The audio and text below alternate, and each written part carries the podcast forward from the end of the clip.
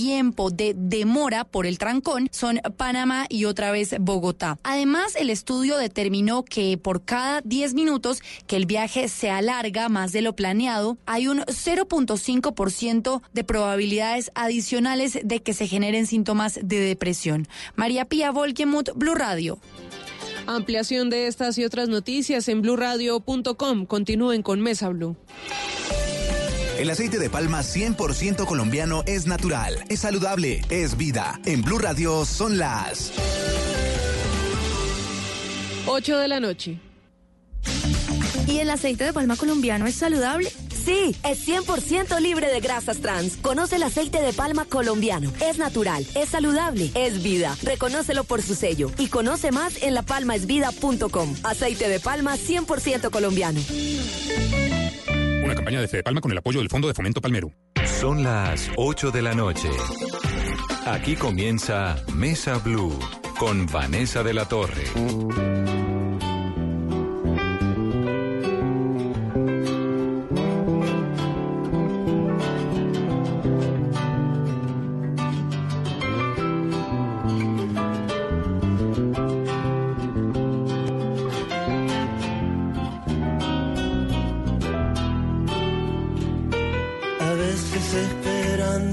Las oportunidades no se ven y se tira todo a la marchanta.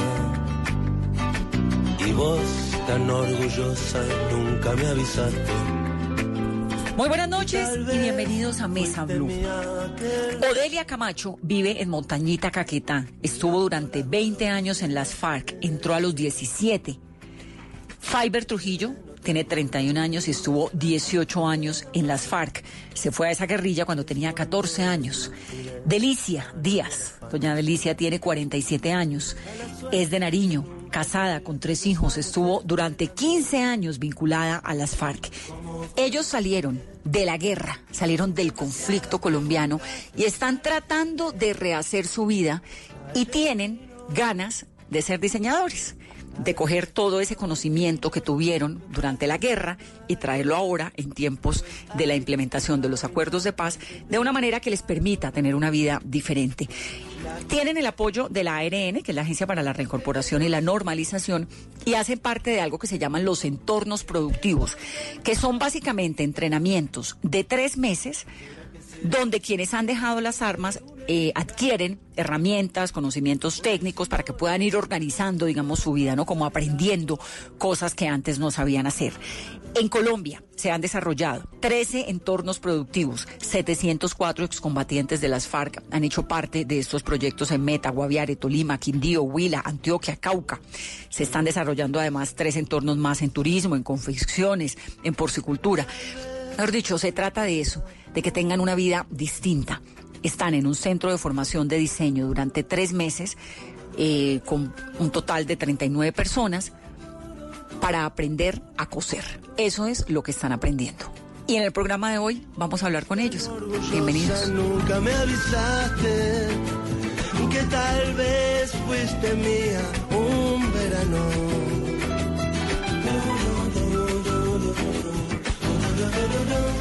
Y entonces ahora, en esta nueva era de la paz y de la situación que está viviendo Colombia, le están apostando a la moda. ¿No? Sí. ¿Por qué, estamos. Odelia? ¿Por qué Pues a la moda? porque ya comenzamos una nueva vida y entonces estamos en un proceso de reincorporación donde todos queremos salir adelante con nuestra familia y con nuestros hijos. Odelia tiene cuántos hijos? Eh, tengo dos hijos, tengo uno de tres años y uno de siete años, Odelia estuvo en las FARC desde los 17 años. 17 años, 20 años, ¿no? Sí. Y cuando estaba en las FARC, porque había una empresa que, que hacía uniformes, por ejemplo, o hacía algunas, eh, algo que tuviera algún tipo de vínculo con, con la moda, por así decirlo, con el diseño. ¿Usted trabajaba en eso o lo de la Eh, moda es totalmente sí. nuevo? No, o sea, eso hace, digamos, allá en las FARC siempre hay sastrería, ¿cierto? Siempre para hacer los uniformes, Eh, mandaban a hacer la ropa interior, bueno, muchas cosas que uno necesita de intendencia, que eran materiales de guerra en ese tiempo. Entonces, siempre se hacían allá. Entonces, ¿Usted trabajaba ahí? Uy, eh, exacto, hacía toldillos, casas, equipos, chalecos, bueno, todo eso se hace porque es que uno lo necesitaba. ¿Y ahora qué está haciendo? En estos momentos ahorita estamos haciendo bolsos, zapatos y estamos en el entorno de hacer ropa de eh, interior y exterior y estamos en ese proyecto a ver si nos sale para salir adelante. ¿Y quién le enseñó a coser? Eh, yo misma, de que estaba en mi casa, había una maquinita viejita y yo aprendí a coser. Desde que estaba chiquita, niña. Exacto, Pero usted entró a las FARC a los 17. a los 17 años. ¿En dónde? ¿Frente 14? En el Frente 14, que eso es del bloque sur, Sí. En ¿Y en dónde? Caquetá. En el Caquetá. en Caquetas. Eso era un frente de guerra. Sí, como todos los frentes, en toda parte, eso siempre ha habido guerra en toda parte. ¿Y por qué entró a las FARC? Eh, pues porque me gustaba y, y miraba la necesidad de que decía que las FARC estaba luchando por unos derechos y que hubieran unos cambios y en sí uno cuando está en la casa no sabe cuál es la lucha y cuál era ese propósito, ¿cierto? Cuando uno ingresa a las FARC es que uno adquiere conocimiento y porque es que de verdad está luchando y cuáles son sus derechos y qué es lo que de verdad quiere. ¿Qué hacía su familia, Odelia? En mi familia pues era muy pobre y ellos trabajaban Campesinos. campesinos, Papá y mamá. papá y mamá para mantener a sus hijos. Porque usted tuvo también hermano y primos, que se fueron En la todos a la guerrilla, guerrilla. ¿En qué parte del Caquetá? Allá mismo. ¿En qué, en qué lugar? Eh, Cartagena el Chairato, eso era frente 14. Y entonces usted se va a los 17. ¿Por qué no antes? Pues porque más antes decían que era menor de edad y no podían llevar de 15 hacia arriba. Entonces a uno lo ponen a pensar. eh, piense bien las cosas, mire su familia, ellos están haciendo todo por usted, estudie, prepárase, salga adelante, que las fares muy duras, todo eso le dice. Y entonces uno dice, no, pues que yo me quiero ir, eh, yo quiero saber cómo es allá, y quiere como uno explorar ese mundo, ¿cierto? Y pues yo decía que yo me quería ir a ver qué era. Yo decía que eso era muy duro, que tocaba andar, no comer, cargar pesado, andar de noche. Yo decía, pues, entre yo decía, hay mujeres y hombres en la guerra ya, ¿por qué no va a estar yo también? ¿Y su papá y su mamá qué le decían? Eh, no, nunca les dije nada. No les, ¿qué no les contó? No les conté. Un día me fui a trabajar a un, a cuidar un niño. Y de allá me fui yo y dejé a mi papá solo. Porque vivíamos era con mi papá y los otros hermanitos solitos. ¿Y la mamá? Mi mamá ya se había ido y nos dejó solo. Yo quedé de 12 años. Y otros hermanitos como de 4 o 5 años quedaron solos. Y yo me fui, pero de todas maneras me daba duro dejarlo, ¿cierto? Y yo decía, pues voy a explorar num- ese mundo, a ver si algún día nos cambia la vida, pues. Pues como decía que uno vea un cambio y todo eso. ¿Usted estudiaba en el colegio? Yo estaba estudiando, hice nomás hasta quinto. Hasta quinto primaria. ¿Y de qué vivía la familia? Del trabajo nomás. del trabajo de qué? Porque cuando eso no había nada. Y vivía de la coca. Sembraban coca. Eh, Sembraban coca para poder uno mantenerse porque no había otra alternativa. o El sea, papá. Sí. Si tu mamá te estuviera escuchando en este momento, ¿qué le dirías? Pues que mi mensaje es- yo le diría de que, que estoy bien y que no me arrepiento de haber estado donde estuve y que algún día voy a verla. Pues porque debido a este proceso que estamos, pues no he sacado el tiempo, siempre me he dedicado en otras cosas, prepararme y algún día irla a ver. ¿O se arrepiente de haberse ido a las FARC? No, jamás. No me arrepiento porque allá aprendí muchas cosas y, y allá me educaron bien como si fuera en mi casa. Odelia, en esos 20 años tuvo usted un niño de 7 años que nació en el, que tiene 7 años hoy en día, ¿no? ¿Cierto? Sí. Y tuvo otro niño después del acuerdo, pero tuvo un niño dentro de las FARC, O sea, juntos los tuve allá, a los dos. a los dos. Cuando ya tuve el último ya estábamos en el, ya en el proceso, ya las cosas estaban más calmadas, digamos, pero siempre habían operativos, porque siempre estábamos en acuerdo, pero siempre como se violaban esas protocolos de que en el área no tenía que haber ejército, pero siempre hubo. Pero entonces ya las cosas más calmadas. Pero ¿y el de siete años cómo hizo para tenerlo en las FARC? Pues yo, digamos, las cosas estaban complicadas, pero entonces yo siempre andé dentro de toda la guerrillerada normal, mientras que me llegaba el día y ella me mandaron para una casa. Y allá mm, tuve los últimos días y me mandaron para Cartagena. Yo me fui, no tenía papeles, no tenía nada. Y. ¿Usted vino a tener cédula lo- ahorita? Yo vine a tener, no, cuando tuve el niño de siete, porque yo tuve una caída y me remitieron a Florencia. ¿Una recaída de qué? ¿De salud? Sí, no, o sea, me caí y pues... Está embarazada. Ya estaba embarazada y tuve problemas y me remitieron a Florencia pues sin nada porque no tenía ni cara, digamos, papeles, nada. Entré como particular, me atendieron normal y a los dos días me hicieron una cesárea, o sea, me lo hicieron, ¿cierto? Ya lo tuve normal, pues no tenía nada. ¿Y dónde lo dejó? Eh, yo ya después de ahí se lo dejé a mi hermana, Y ella se lo crió. ella me lo acabó de criar hasta que ya lo recogí y ahorita ya en el proceso. ¿Y lo tuvo ya cuando lo recogió usted? ¿El niño tenía cuántos años? ¿Cuatro? Ya tenía que cinco, porque yo lo recogí hace dos años. Claro. ¿Y durante esos años no lo vio tanto? No, no Sí. lo miré. Lo Ah, lo miré una sola vez. Cuando yo tuve el otro, que él cumplió cuatro años, me lo llevaron y ya, pues ese día cumplió años y le celebré un almuercito. Odelia, ¿y por qué eh, pudo tener ese bebé? ¿Por qué no, no abortó? Pues porque las condiciones ya estaban un poco dadas y, y además uno entre la guerra no puede tener hijos, ¿cierto? Claro, por eso se lo pregunto. Y entonces, pues uno hay veces que como que las condiciones o la suerte de uno Se lo permitió. se lo, me lo permitió. Además, yo pues también tenía un problema de, de hernia, ¿cierto? Pues porque los eh, estaba- tenía tres operaciones y era un riesgo para hacer un Había desembarazo. tenido tres abortos.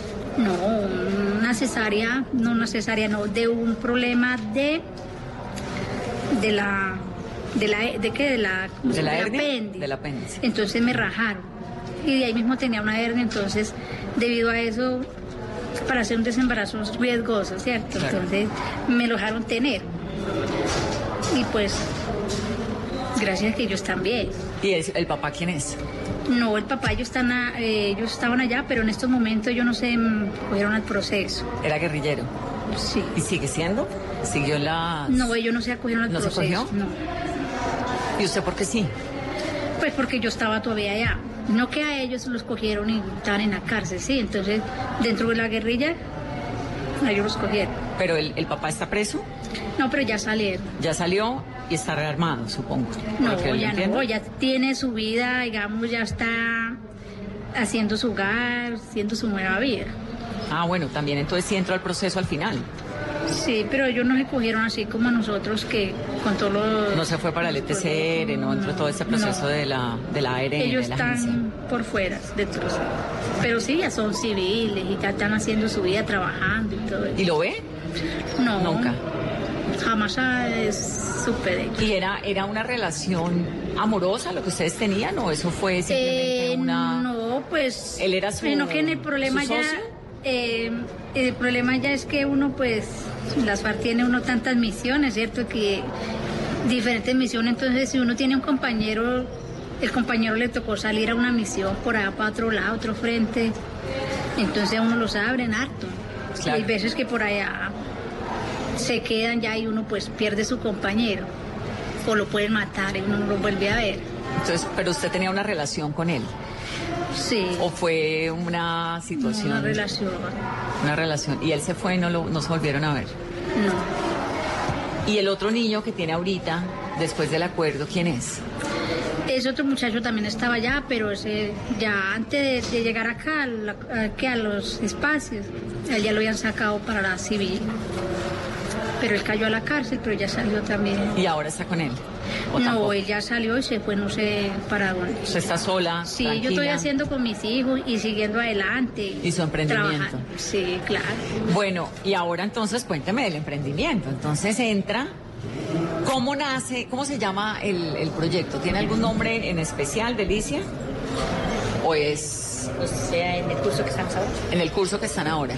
Pues ahora en el curso que venimos ahora aquí al Sena Itagüí fue por los facilitadores de ARN, llegaron a nuestra comunidad y, y buscaron este espacio para uno capacitarse, ¿no? Nosotros estábamos pidiendo ese curso, pero que nos lo dieran en nuestra, en nuestra vereda, digamos así, ¿no?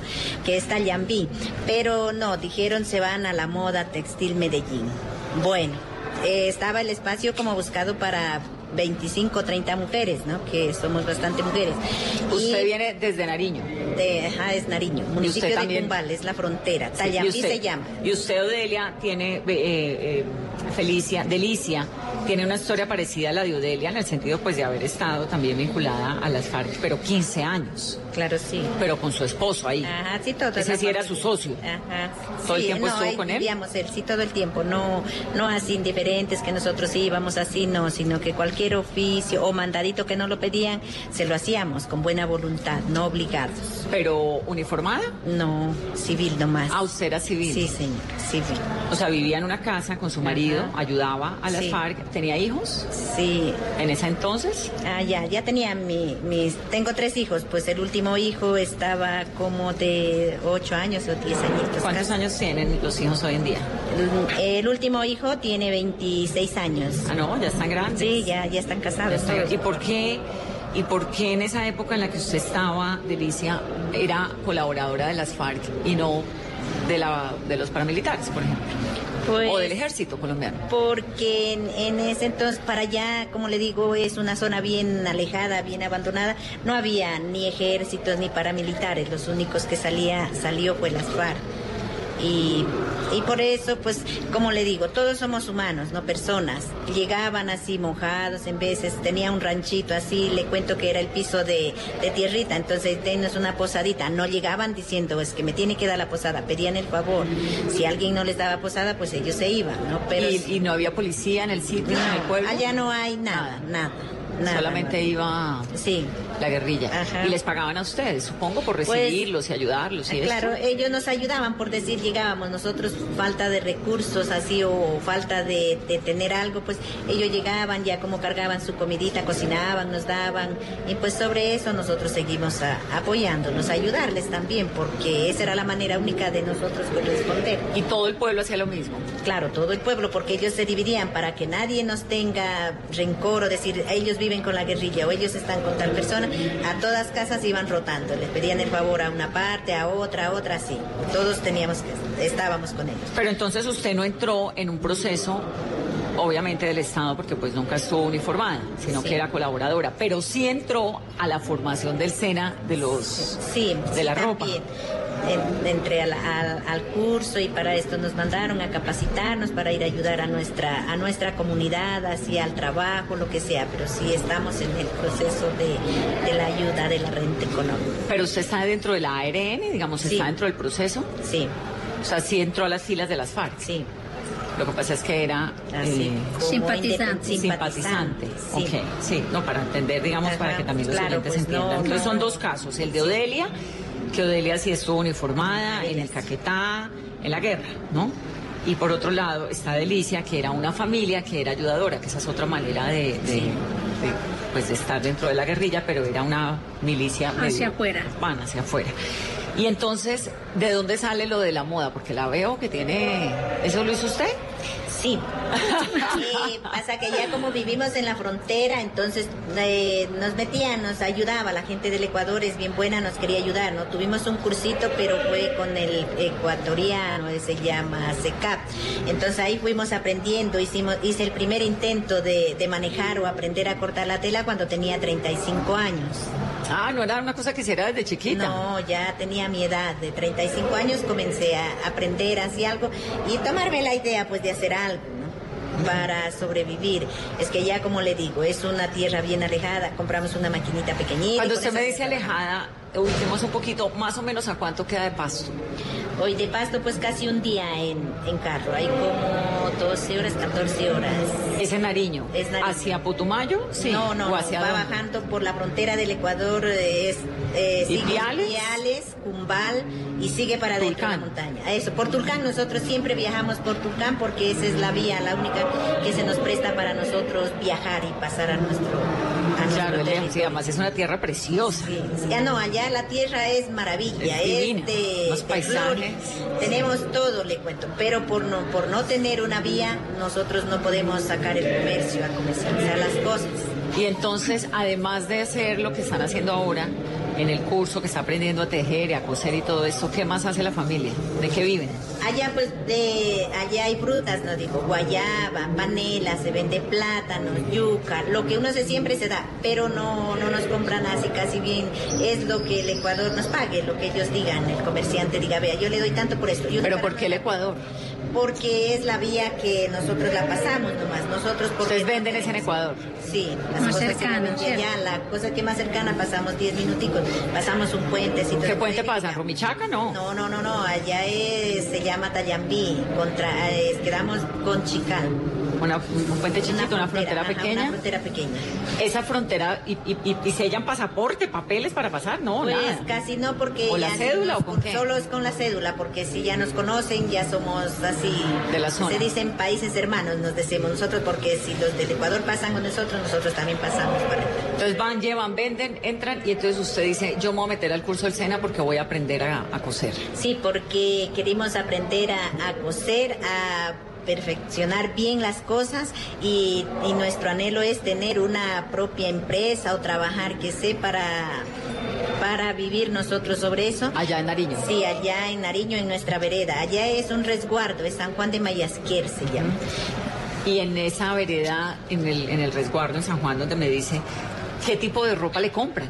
¿Qué quieren? Ay, ¿Qué diseño se está aprendiendo a hacer? Pues ahorita yo vine a hacer eh, así ropa que es casual, que dicen ¿no? Eh, camisas, pantalones, así, en jeans queríamos aprender todo eso, ¿no? Porque allá donde nosotros vivimos se vende, se nos compran de toda ropa, sea de un interior, un brasier, una camisetita. Y usted ya sabe hacer todo eso. Pues ahorita con lo que ya vamos, ya vamos a emprender, pero nosotros somos que venimos tres compañeros, no un compañero y dos mujeres, somos pues. Y entonces nosotros no tenemos nada con que empezar a trabajar. Ahora nos preocupa que cómo vamos a llegar a hacer la práctica. Si del SENA nos van a pedir que vamos a practicar para nosotros seguir adelante. ¿Y el SENA qué les da en la clase? En la clase. Además de enseñarles qué les dan, qué, qué materiales o cómo, cómo Pues, los eh, apoyan. Es que eso ahorita no sabemos. Ahorita estamos haciendo molderías y todo eso, pero en material no, pues, pero Dios quiera y, y nos permita que nos apoyen en algunas máquinas que queremos. ¿Y Odelia qué sabe hacer? Eh, yo qué sé hacer. Eh, estoy trabajando en botas y Botas. bolsos, Botas de diseño, Sí. ¿no? O botas de caucho. no de material, como botas militares. No traje, pero estas también las, ¿Esos zapatos los hizo usted? sí, allá los pegamos. ¿Y qué te digo yo? ¿Y qué es lo que nosotros queremos en este que un poquito en este proceso, en este que estamos en reincorporación ya a la nueva vida, que nos apoyen con máquinas, con muchas cosas para nosotros poder trabajar, porque es que estamos haciendo el curso y para nosotros irle a enseñar a los que están allá y qué queremos, que pues todo el que nos esté escuchando y que nosotros ya estamos en un- una nueva vida, empezando de cero, ¿cierto? Entonces, algunos nos han apoyado, o sea, nos han dono- Este- donado unas máquinas. Estas botas que yo estoy viendo, vamos a poner las fotos, Caro, en la, en Twitter, en las redes para que la gente las vea. ¿Estas botas usted las aprendió a hacer en la guerrilla? ¿O esto es nuevo lo que aprendió No, de ya pues que llegamos acá a los espacios. De ahí. Vino un compañero nos enseñó cómo coserla y ahí estamos haciendo eso. Y ojalá que pues nuestras empresas ahorita sean más grandes con el apoyo de, de todos que nos brinden o nos den para seguir ese proceso, ¿cierto? Porque estamos quedados en maquinaria y en todas las, o sea, materiales para poder trabajar. Porque, o sea, nosotros tenemos muchas ideas de trabajar, pero no tenemos... Sobre todo ganas, ¿o no? Sí, las ganas y todo el entusiasmo, el entusiasmo, ¿qué? Entusiasmo que El tenemos. entusiasmo. Exacto. Cada uno da lo que recibe. Luego recibe lo que da. Con estas historias de personas que quieren cambiar su destino, vamos a hacer una pausa rápidamente y volvemos en breve. Esto es Mesa Blue. Todo se transforma. Se transforma. Estás escuchando Blue Radio, un país lleno de positivismo, un país que dice siempre se puede. Banco Popular. Antes ahorrar sonaba así. Ahora suena así. Vuelve el ahorro ganador del Banco Popular. Si abres o tienes una cuenta de ahorros, mantén un saldo promedio mensual de 300 mil pesos y participa en sorteo de carros, motos y muchos premios más. Banco Popular. Somos Grupo Aval. Aplican condiciones. Vigilado Superintendencia Financiera de Colombia. Aplica restricciones. Productos sujetos a reglamentos y condiciones de uso. Vigencia del 1 de octubre al 31 de diciembre de 2019. Autorizado por Colpegos. Nada nos emociona más que ver a un colombiano triunfando. Y esa pasión no nos cabe en el pecho, cantando con el alma cada gol de nuestra selección. Y poniendo a soñar a las nuevas generaciones. 50 años transmitiendo emociones. Y lo mejor aún está por verse. Tú nos ves. Caracol TV. Todos tenemos un reto, algo que nos impulsa, eso que nos hace levantar de la cama todos los días, un sueño que nos lleva al límite y nada más importa. No importa el dolor, ni la frustración, no importa el tiempo. Un reto que es a la vez nuestro combustible y nuestra obsesión. Porque nada se consigue de la noche a la mañana. Este es mi reto. ¿Cuál es el tuyo? Pasta Sonia, sabor y energía que te hacen mejor. Trabajamos pensando en usted. Lo invitamos a un encuentro con la magia de la naturaleza, con un legado natural que debemos proteger. Especiales Caracol presenta El Sendero de la Anaconda, un encuentro con la Amazonía colombiana. Este 14 de octubre a las 9 de la noche, Caracol Televisión.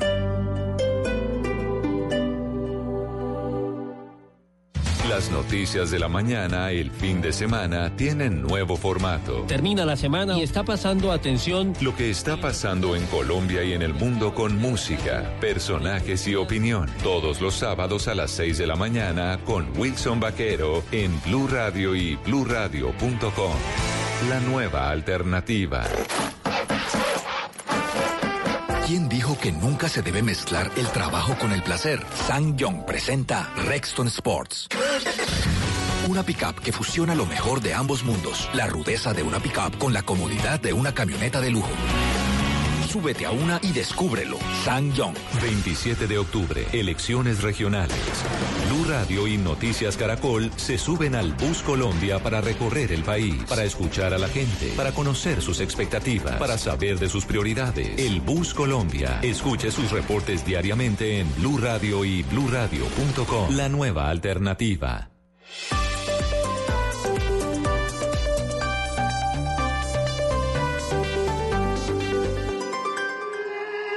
La vida gira como una noria.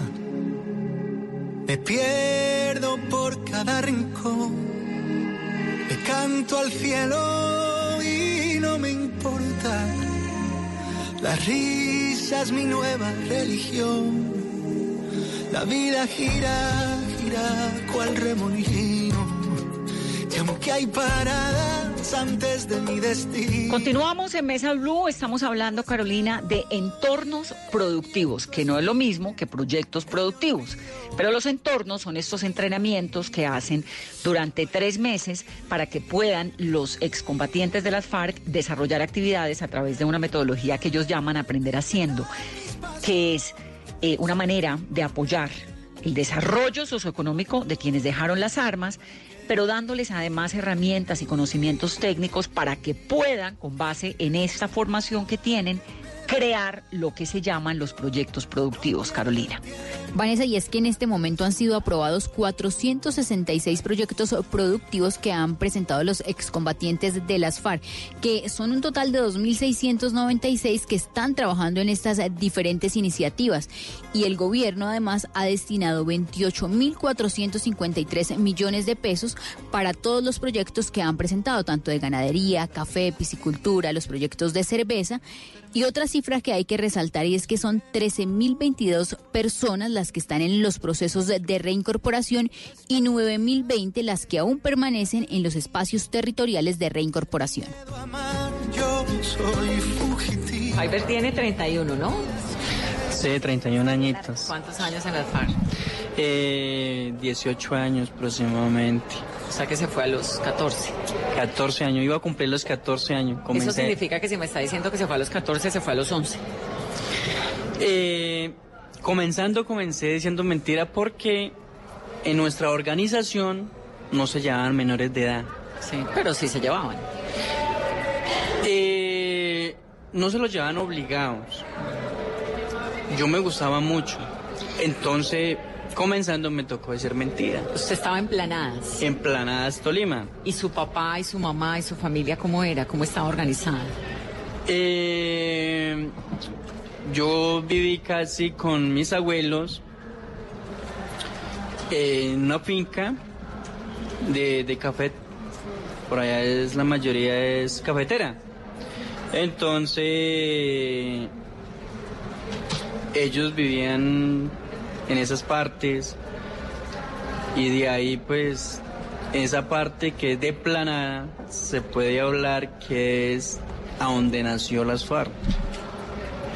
De ahí queda aproximadamente unas siete horas de Marquetalia.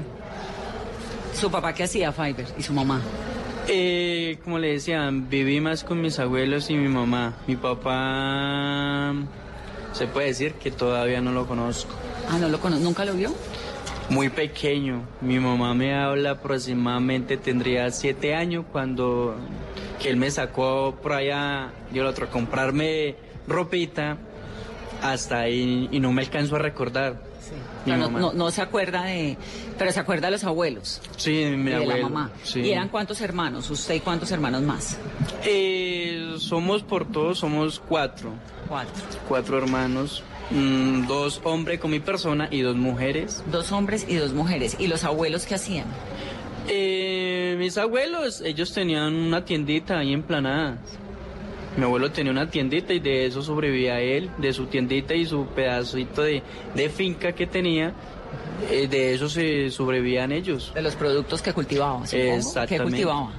Eh, como le digo, eh, Planada es un, es un municipio que es de café. Cafetero, es, por allá se da el café, el cacao, el plátano. Eso es una parte siempre retirada que es una tierra muy hermosa para el cultivo. Entonces era una familia de cafeteros con la tienda, con su mamá, su mamá una mujer joven, supongo. Sí, mi ¿Cuántos mamá. ¿Cuatro hijos? Cuatro hijos. ¿Y, qué hace- y, y sus otros hermanos? ¿También Eh, entraron a la guerrilla? No. No. No. Pues mis hermanos, él se, el papá sí se, se lo llevó para la parte del Huila, vive con su papá y quedamos mis hermanas y mis personas. Mis hermanas son menores. Entonces, para ese tiempo yo era el, el que más mantenía pendiente de mis hermanas. Yo por ser el mayor, entonces Y mantenía- además era el hombre de la familia, porque el papá pues no estaba. abuelo. Exactamente. Y entonces, usted se va a las FARC cuando tiene cuántos años? Cuando me dice ahora que dijo mentiras, cuéntame esa historia. Eh, yo cuando tenía 12 años le pedí ingreso a un muchacho que se llama Arturo, que ya no está en esta tierra, se fue. Eh, yo le pedí ingreso a él. Me recuerdo tanto que mi ante me puso una condición que yo creo que todavía no la ha cumplido. Me dijo, cuando se prendan las tablas, me lo llevo. Yo era súper, eh, dice pues el dicho, flojo para el estudio. Las tablas de multiplicar. Exactamente. Yo decía, pues nunca, porque yo era muy flojo para el estudio. Entonces me dijo, bueno, cuando se las prenda, hablamos. Y más que usted es menor de edad, no me lo puedo llevar. ¿Y usted por qué quería irse? Esa parte, como se lo digo, esa parte es a donde nació las FARC. Planada es una parte que nació las FARC y entonces uno se enseña a mirarlos. Las mujeres, los muchachos, la actividad de ellos. Uno se va enamorando de toda esa actividad de que, que hay en esa parte. Y en ese lugar, como nos contaba Odelia Cama, Odelia no, doña Delicia. Delicia era la que nos contaba hace un momento, había militares, había ejército, había policía, digamos, había presencia del Estado. Presencia del Estado no había. Eh, en Planadas, que es un pueblo, ahí sí había puestos de policía. Pero eh, para ese tiempo, el que tenía el control era las FARC. Las FARC era que tenía su control ahí. Eh, la policía tenía su, su, puesto y ellos buscaban su forma solamente lo que hacían en, el, lo que sucedía nomás en el pueblo. Eso nomás. Y el resto, pues, el que tenía el control era las FARC. Fiverr, ¿y usted se fue y le avisó a, sus a su mamá? No. Eh, cuando yo me fui, yo estaba trabajando en una finca. Dejé una carta. Dejé una carta que di- nunca se me olvida lo que dejé. ¿Y qué decía esa carta? Yo en esa carta dejé escrito con lo poco que sabía para ese tiempo, lo mamarracho, digo yo, lo que sabía escribir. Dejé diciéndole que me iba de esa casa, que no pensara nada mal de yo, que no me iba de esa casa. Esa es la carta que le deja la familia. No, de la carta que dejé de la casa que me fui, a donde yo estaba trabajando. Que me iba y que no pensara nada mal de yo, que no me iba robándolos. Y que no me fueran a buscar, ni que le dijeran a mi familia que, pa dónde- que yo me fui y que no saben para dónde me fui. Pero tenía 12 años. 12 años tenía. chiquitico. Sí, 12 años. ¿Y qué le, qué le pasa a un niño de 12 años para querer hacer todas esas cosas? ¿Por qué no se quedó con el abuelo y la mamá y la familia y, y aprendiéndose las tablas de multiplicar? Pues, pues, como le digo, le doy gracias a hoy en día, que es a hoy donde estamos, que esta organización me abrió las puertas. Con mentira y todo, ¿cierto? Porque aprendí mucho. ¿Pero qué aprendió?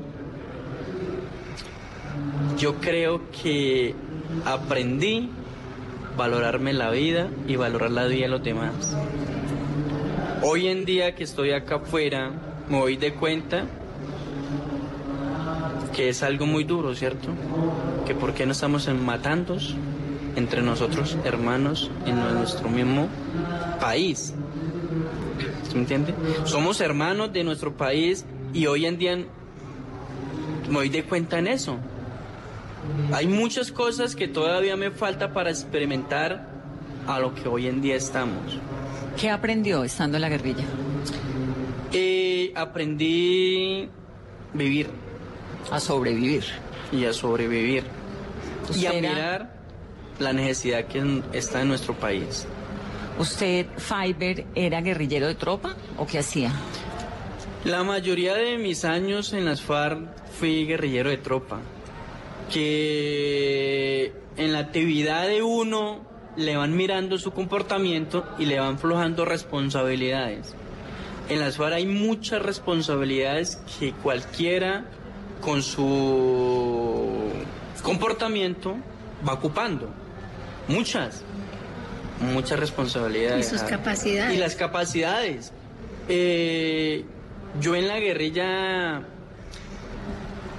allá se habla sobre el manejo de la economía. El economato. Exactamente, el economato. El economato estamos hablando en general todo lo que es remesa. ¿Se me entiende? Lo que es mm, remesa. Entonces fui economo general, eh, fui secretario general también de la asamblea. Allá lo eligen, el personal lo eligen a uno, bueno, el secretario político, educativo y militar. Entonces De de, eso y de cultura, entonces me eligieron y fui secretario general de los otros secretarios que van ocupando estas ramas. So, 18 años en las FARC entró a los 12. Es decir, eh, eh, no, no tuvo una infancia normal, ¿no? Sí. Una infancia uniformada. Pero esa Ahora, infancia- dígame una cosa, usted ahorita, pero esa infancia, lo que iba a decir. Esa infancia fue muy hermosa para mí allá en la guerrilla. ¿Por qué? Porque era el, se puede decir, era el niño de los mandados. Ahora que usted ve el pasado y dice, hay otra posibilidad, los niños pueden hacer otras cosas, pueden ir a las escuelas, pueden estudiar, pueden crecer con sus papás, pueden lo que sea. ¿Le hubiera gustado una vida distinta, una infancia distinta? Eh, yo creo que a hoy lo que hoy en día estamos, para ese tiempo de la edad mía, uno no piensa. ¿Cierto? Como le digo, yo me fui muy joven. Cuando cumplí los 15 años me llamaron. ¿Qué va a hacer? ¿Se va a quedar o se va a ir? Me dieron esa oportunidad de decirme, ah, no, mm, me llaman por mi nombre, Fiverr. Me lo colocó el que me llevó o el que me ingresó, me dio las, me abrió las puertas para ingresar a las FARC, me puso un nombre, Richard. Claro. Odelia, Fiber y Delicia tenían otro nombre, ¿no? Sí. El Es nombre de guerra. Este nombre que tienen es el nombre que adquieren cuando entran al proceso con la ARN, cambian, tienen cédula por primera vez, supongo, Delicia. O Delicia tenía, no, Delicia sí tenía. No, yo tenía Claro, normal porque mi cédula y pueblo. mi nombre fue normal Sí. el que es hasta Ahora, ahora. sí, porque Delicia nunca se uniformó. Entonces usted tenía el otro nombre y. Y era un niño, me estaba contando de los mandados. Sí, eh, cuando yo ingresé todavía se puede decir la, el sistema de, de- de- el conflicto armado no estaba tan como tan grave. ¿En qué año? En el 2001, 2002. Pero ahí es cuando arrecia, ¿no? Cuando Uribe. Cuando en el, en el- en el momento que se esa fue como para las partes donde estaban más concentrados las FARC, ¿sí ¿me entiende? Y por la parte donde estábamos nosotros, pues era una parte más retirado. Esto en este panorama de por allá fue muy demorado para que se, se desplazara lo que era el ejército, la policía, los operativos, se fue demorando. Por allá se fue, se puede hablar, fue en el 2004, del 2004 al 2011 fue los operativos más, Más duros. Más duro. ¿Y ustedes cómo vivieron esa época? No. ¿Qué recuerdan de esa época? No, pues que esos fueron unos momentos muy duros porque ahí es donde nos tocó más, más caminar, más cargar pesados, más aguantar hambre, porque habían muchos operativos, ¿cierto? Mucha concentración de- del ejército. Porque si por donde usted movía ya le llegaban, entonces uno no tenía una, una vida tranquila, entonces... No tenía vida. Casi no, pero más movilización. Y ahora que ha pasado todo esto, que ustedes recuerdan esos años, porque estuvieron muchos años, Odelia estuvo, eh, ¿cuántos años me dijo Odelia? 20 años. 20 años, Fiber estuvo 18 años, es un montón de tiempo, en realidad. Sí, pero para mí fuera como si fuera ayer, que parece que no era vivido todo ese tiempo en la selva, porque pues la guerra no es para muchos, sino como dice uno, como para macho, porque cualquiera no resiste todo eso, ¿cierto? No aguanta, digamos, caminar demasiado, porque uno caminaba kilómetros y meses para llegar a alguna parte o salir siempre la selva hacia afuera, la población, porque uno siempre vivía internado en la selva. ¿A usted le hubiera gustado hacer algo distinto de su juventud? Pues que no, cuando estaba joven no pensaba todo eso. Pero ahorita que lo ve, dice, "Mm, tal vez me hubiera gustado hacer otra cosa que haber estado en las FARC tantos años. No, pues como digo siempre, nunca me arrepentí lo que fui, porque pues para mí fueron muchas cosas de experiencia y que vive uno, porque mira la realidad, viene acá y mira otras cosas, ¿cierto? Y que porque uno luchaba y cuál era el, el cambio que uno quería, lo que siempre quiso el camarada Manuel desde Manuel su época de, de lucha, ¿cierto? Y ahora que piensan ya en la legalidad, ya con la cédula, ya con estas clases que están tomando, para usted también quiere ser eh, Fiverr. ¿Qué quiere hacer? ¿Qué, qué está, qué está cosiendo? ¿Qué es lo que está aprendiendo? ¿Botas también? ¿Zapatos? No.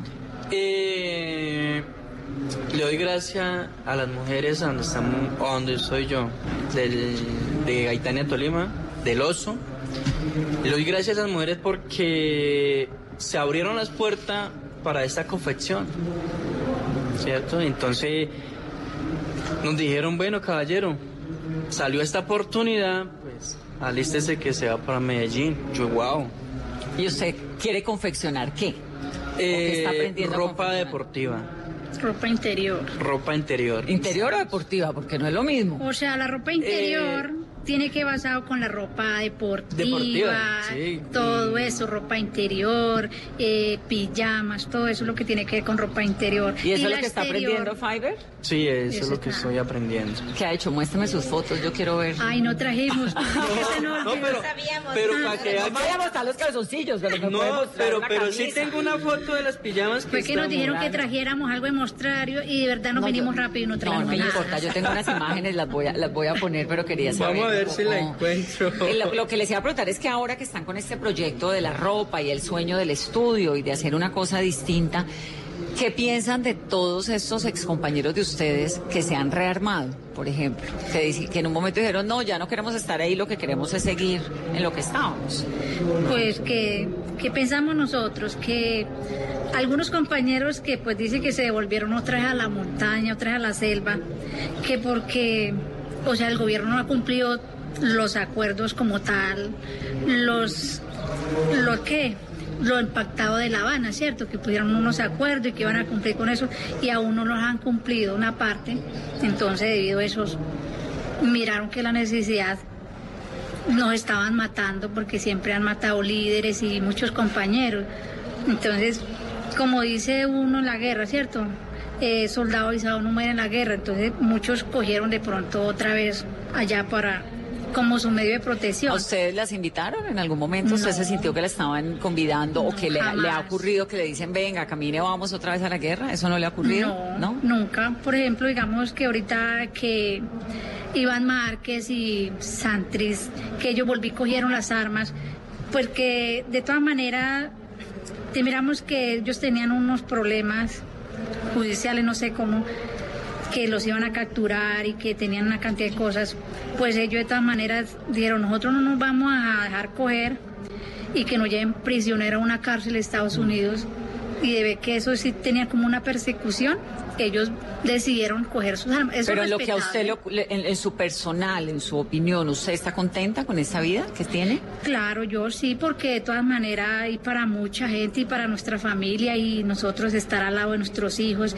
y poderles dar un ejemplo, un estudio, bueno, lo que ellos quieran y de verdad se merecen porque la guerra no se la hacemos a nadie, ¿cierto? Fiverr, ¿está contento? Muy contento hoy. Porque. ¿Solo hoy? Hoy en Bueno, día. es- en el día, ¿por qué? Porque nunca me imaginé que estuviera como un medio en esto, que estamos hoy en día. Esto a la guerra no le hubiera pasado. Pero conocí muchas personas también. ¿Se mira? Como en la vida. En la guerra no, no voy a conocer esto, ¿cierto? Pero eh, como en la guerra, como aquella parte donde pertenecí, pues me enseñaban muchas cosas. Todo va recompensando a las cosas. Lo malo a, lo- bueno. ¿Sí mira? Si uno tiene una etapa, se puede decir un momento agradable, pues lo recompensa como, como hoy estamos. Como le digo, estoy contento porque nunca me imaginé estuviera con una persona acá hablando. Con, con. Vanessa de la Torre. Con Vanessa de la Torre, que nadie, nadie se, se imagina eh, una comparación en mi pueblo, en, en, en, en aquel pueblito donde somos nosotros, mis compañeros que están allá, ellos no se imaginan que yo estoy representándolos a, a ellos. ellos, claro. Es que ahí, digamos, lo importante, y, y- y quiero ya como concluir con eso, La verdad los quería invitar al programa porque los quiero aplaudir por la nueva vida que están teniendo, por el impulso que le están metiendo a esa empresa que tienen, por el estudio. Usted que dice que no se sabe las tablas de multiplicar, pues está aprendiendo a coser y verdaderamente esto es pues la nueva vida, la oportunidad de tener una vida en la legalidad, de moverse con calma, de lejos de la guerra y de todos esos años en los que probablemente ustedes como siendo tan chiquiticos entraron pues nunca conocieron algo distinto a la guerra. Y hay una vida, una Colombia diferente, que es esta. Vanessa, y en el marco del proceso de reconciliación que está viviendo el país, hay quienes se han sumado a estas iniciativas de proyectos productivos, también de los entornos productivos para los excombatientes de las FARC. En Colombia está una marca nacional que se llama Manifiesta y le apuesta a mostrar quiénes están detrás de la fabricación y de la confección de kimonos y de otros productos que se están comercializando y se están fabricando desde los espacios de reincorporación en Icononso, Tolima. La creadora es Ángela Ángela Herrera y a esta hora nos acompaña en Mesa Blue. Ángela, buenas noches y bienvenida. Buenas noches, un saludo a toda la mesa. Bueno, Ángela, ¿de dónde nace esta iniciativa de Manifiesta? Bueno, nace de un interés de un grupo de jóvenes por aportarle al proceso de paz. Creemos que la moda no es un asunto superficial, al contrario, permite mandar mensajes de reconciliación, mensajes de construcción de paz entonces así surge Manifiesta y desde hace más de un año trabaja con la cooperativa Tejiendo Paz, que está en el ETCR de Icononso, Tolima. Y en este proyecto, ¿cuántos excombatientes de las FARC están participando? Y aparte de los kimonos, ya el portafolio de productos y de prendas que ustedes están fabricando, ¿en qué va? Bueno, eh, la cooperativa Tejiendo Paz tiene alrededor de 26 combatientes, hombres y mujeres de diferentes edades y de diferentes partes de Colombia. Y específicamente en el proyecto con Manifiesta trabajan alrededor de 14 personas. Eh, en efecto, los kimonos han sido nuestra pieza más comercializada, pero ahora estamos como innovando un poco más queremos que la reincorporación sea un asunto que vaya más allá de los excombatientes y por eso ahora trabajamos con víctimas de la violencia que viven en Ciudad Bolívar y están apoyando en el corte de unas prendas y la confección se hace con los excombatientes de Niconondo. Entonces es un mensaje para las personas en las ciudades de no más polarización, si hay personas que se creían antagonistas están trabajando juntas, creando prendas de ropa, nosotros también podemos perdonar. Y justamente ustedes están preparando una nueva colección para diciembre, eh, que va a ser un trabajo conjunto entre víctimas y excombatientes de las FARC. ¿De qué se trata? Sí, eh, en efecto, queremos mandar un mensaje de paz en Navidad que se le regale a la tía uribista una prenda que manda un mensaje de reconciliación, que se hable de la importancia de la paz en Colombia el día de Navidad mientras se abren los regalos, ese es el objetivo que tenemos para este año. Entonces, la idea es que todos se sumen a la campaña que se va a llamar Yo Regalo Paz. Y en esa campaña Yo Regalo Paz, en esta colección, ¿qué prendas vamos a poder tener aparte de los kimonos? Bueno, estamos sacando una nueva línea en Gamuza, Gamuza Textil. Entonces, son chalecos, faldas, eh, también hay blusas y como capas. Entonces, son prendas como para el día a día de las mujeres de diferentes edades. ¿Y cómo ha sido este proceso eh, y este trabajo que ustedes vienen haciendo desde Icononso? ¿Cuál es la retroalimentación que ustedes tienen de estos excombatientes de las FARC que ya están eh, con este proceso de, confección? Bueno, yo creo que ellos están bastante motivados. Hace dos semanas hicimos nuestra primera pasarela en la Universidad de los Andes y, y Gonzalo, uno de los excombatientes, creo que resumió muy bien su, su sentimiento, ¿no? A la pasarela asistieron muchas personas, muchos medios de comunicación y lo que dijo Gonzalo es que ese día se dio cuenta que ellos no estaban solos. Entonces, el mensaje es que hay personas apoyando la reincorporación, que la entienden como la columna vertebral del acuerdo de paz y que es a través del apoyo a los proyectos productivos que se puede sacar adelante algo tan importante como lo es el proceso de paz. Los oyentes nos están preguntando que dónde se pueden conseguir las prendas que ustedes fabrican. Eh, ¿Es por Instagram o si yo estoy interesado en algún almacén eh, de cadena en, en, Bogotá o en alguna ciudad del país, ya se están consiguiendo estas prendas confeccionadas por excombatientes de las FARC? Bueno, es una realidad que la implementación del acuerdo de paz avanza lento, ¿no? Entonces, en nuestro caso, al igual que muchos proyectos productivos, la comercialización se hace online, por internet. Entonces, la invitación a los oyentes es a que nos sigan en Facebook, estamos como Manifiesta Hecho en Colombia y en Instagram como manifiesta.col. Y esperamos, obviamente, contar con el apoyo del sector privado en un futuro cercano para poder ofrecerle a los clientes una experiencia en un lugar físico. Ustedes están solamente fabricando en el ETCR de Icononso. ¿Por qué no han logrado expandirse a los demás ETCRs? Bueno, eh, mi primer acercamiento con los excombatientes se dio en Mesetas Meta. Y solo para llegar allá me tomó más de 20 horas. Entonces, para mí como emprendedora o quizás para alguien más del sector privado interesado en invertir, el transporte se vuelve fundamental, ¿no? Y la accesibilidad. Entonces, y conocer a un lugar mucho más cercano y por eso empezamos a hacerlo ahí, además porque la cooperativa Tejiendo Paz ya se estaba estableciendo en este TCR, pero el llamado sí es al gobierno a, a mejorar las vías de acceso, ¿no? No solo en Meta, también en Guaviare, en Arauca, es importante apoyar estos procesos para que los negocios que están llevando a cabo los excombatientes tengan salida a todo el país. Y en cuanto ya al proceso de confección, ¿el diseño es de quién? ¿Los mismos excombatientes pasan propuestas o ustedes tienen un grupo de acompañamiento? Bueno, eh, como ustedes lo dijeron al comienzo, yo soy politóloga y, y ellos llevan también un poco en el mundo de la moda. Entonces, todo lo hemos hecho de a poquitos, un poco empírico, viendo revistas de moda, yendo a tiendas de ropa. Entonces, el diseño intentamos hacerlo conjunto, pero como pues nuestras prendas son sencillas con el interés de que con el apoyo del SENA podamos empezar a ofrecer más variedad. En efecto, empezamos solo con kimonos y ya tenemos más de cinco prendas diferentes, entonces el aprendizaje pues se nota, ¿no? Hay una curva positiva. Ángela, usted politóloga, ¿de dónde salió esa vena por y ese gusto por la moda?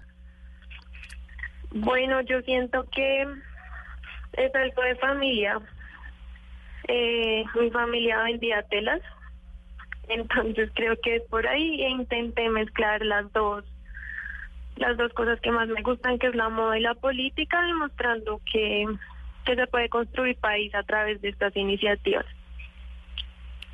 Ángela, gracias por estar a esta hora de la noche en Mesa Blue. No, muchas gracias a ustedes por visibilizar estos esfuerzos que se hacen desde la sociedad civil. Y recordemos en las redes sociales en las que pueden seguir y comprar todos los productos fabricados y estas prendas fabricadas por excombatientes de las FARC. Claro que sí. Instagram manifiesta.col y en Facebook como Manifiesta Hecho en Colombia. Ángela, gracias y una buena noche. Gracias a todos. Pues me alegra un montón tenerlos, les agradezco muchísimo eh, haber venido a estar en el programa con los diseños adelante, aprender un montón. Qué rico. Nuestro proceso es seguir adelante para ayudar a nuestra comunidad o a nuestra población, para así que tener una vida mejor y decirle a cualquier parte que nos escuchen o cualquier medio que nos sigan colaborando, nos apoyen, se acuerden de ese rinconcito que tienen, que tenemos allá nosotros, que nos apoyen en una vía que no la tenemos. Hasta ahorita es un camino destapado, un camino. Entonces, para mejorar nosotros y ser mejores en nuestros proyectos para que no, sean, no seamos olvidados. Y nosotros así cumplimos y seguimos trabajando y estamos con mano al, aire y frente para el proceso de paz, seguir adelante. Muchas gracias, doña Delicia. Es Delicia Díaz, Fiber Trujillo. Gracias, Fiber. Y un abrazo allá a toda su gente en Planadas. Bienvenido aquí siempre. Aquí nos trae ya después las pijamas. Y, yo quería decir también Odelia. Gracias. Y pues de todas maneras yo agradezco a los coordinadores de la ARN que nos han ayudado, nos han apoyado y también a la ONU y muchos que nos han apoyado y nos están apoyando y que ojalá que este reentorno que tenemos nosotros y al futuro, que es el camino hacia la paz, que pues ojalá que todo esto que apoyos que nos van a dar pues sea a largo plazo para nosotros seguir haciendo lo que estamos haciendo, que nos apoyen en las empresas que cada uno queremos, que por ejemplo estamos en la confección y que también necesitamos muchas máquinas y mucho material para seguir nosotros nuestro entorno, ¿cierto? Y eso es lo que nosotros más queremos en toda la zona porque muchos allá están esperando de nosotros que le enseñemos y que nosotros entre todos reclamemos lo que verdad nosotros sabemos y, y llevar esto a toda parte, ¿cierto? Que esto eh, crezca. Y que sea sostenible. Y que sea sostenible para toda la vida. Odelia, gracias. Bueno, gracias a todos y a todos los que nos están escuchando. Y a ustedes que te- tengo que irme, que Y a tengan una muy feliz noche. esté escuchando, por decir saludos al A todos. resguardo San Juan de Mayasquer, que tengo la oportunidad de estar aquí presente. Sí, con señora, Vanessa doña de la Elisa. Torre. Bienvenidos. Que tengan Bueno, una muy feliz noche. Gracias, por Gracias. venir. Esto es Mesa Blue. Tengo algunos hermanos y una hermana muy hermosa. La